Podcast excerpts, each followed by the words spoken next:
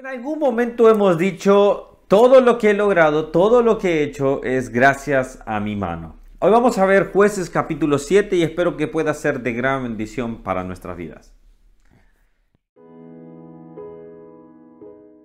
Hola, ¿cómo estás? Que Dios te bendiga. Estamos leyendo la Biblia capítulo por capítulo. Si eres nuevo en este canal, te comento, vamos en el libro de jueces, ahora vamos en el capítulo 7. Si te has perdido alguno de ellos, te dejo acá todo el listado de, preguntas, te iba a decir. Todo el listado de los devocionales, todo el listado que vamos haciendo poco a poco. Espero que tú puedas disfrutarlo también.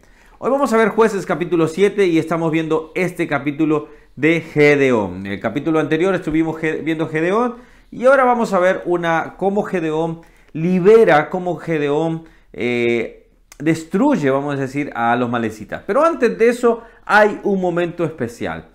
Puedes leer todo el capítulo, te vas a dar cuenta de lo que estamos hablando, pero quiero tomar estos versículos para que podamos analizarlos y un poco poder entrar, en, eh, poder entrar de lleno.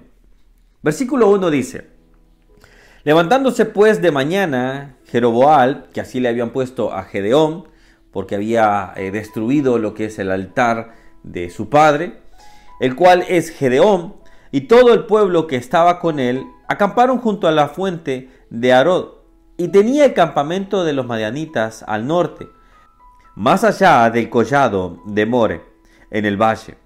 Y Jehová dijo a Gedeón, el pueblo que está contigo es mucho para que yo entregue a las madianitas en su mano. No sea que se alabe Israel contra mí diciendo, mi mano me ha salvado. Lo que está diciendo acá el Señor es que muchas personas siempre tienden a decir, por nuestras fuerzas, nosotros salimos adelante. Por mi astucia, por mi manera de ser, por mis habilidades, yo he logrado esto. Y acá el pueblo se podía enorgullecer y decir, porque somos un pueblo fuerte, porque somos pueblo fuerte, porque somos pueblo de gran número, porque tenemos estrategia, porque hacemos esto. Y, y el Señor no quería eso. A tal punto que hace una selección de personas. Va haciendo cada vez, va quitando personas. Al punto donde llega un instante hasta de cómo tomaban agua los eligió. Aquellos que simplemente se eh, tomaban y, tomaban el agua así sin dejar de ver a su alrededor. Pero habían otros que se eh, hincaban y tomaban agua y esos eran apartados, esos no podían ir. Al final el número simplemente quedó en 300 y creo que, no sé si de acá vendrá mucha mitología, por ejemplo, también de la historia de los 300, por ejemplo, no sé, alguien déjeme el comentario, pero me parece muy, mucha coincidencia. El punto es que sí, esta historia nos demuestra que Dios puede hacer cosas imposibles con aquello que parece insignificante. Es casi algo como ilógico y hasta un poco absurdo quizás hasta decir, bueno, sí, se puede derrotar con poco, se puede derrotar a muchos. Pero en las manos de Dios lo poco puede ser mucho. En las manos de Dios lo que es insignificante llega a ser fuerte y con significado. Entonces lo que vemos acá es importante. Lo que vemos acá es que Dios no quería que el pueblo llegara a tener orgullo. Muchas veces tú y yo hemos tenido cierto orgullo por lo que hemos hecho.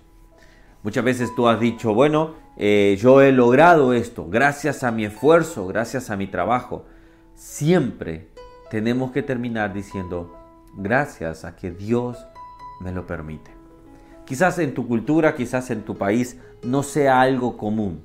Quizás no sea ya un dicho, hasta un dicho.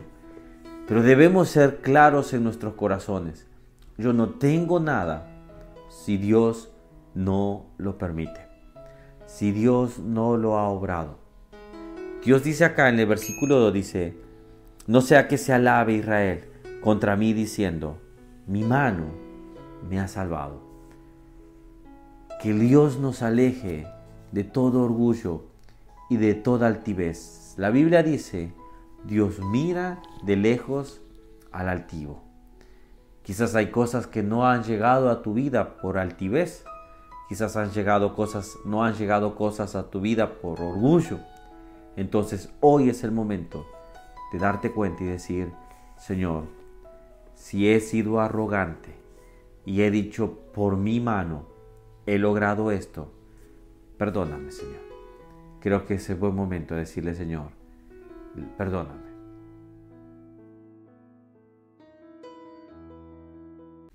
Bueno, seguimos estudiando este libro de, de jueces y nos damos cuenta cada historia, cada, cada enseñanza que hay. Es rico este, estos dos capítulos.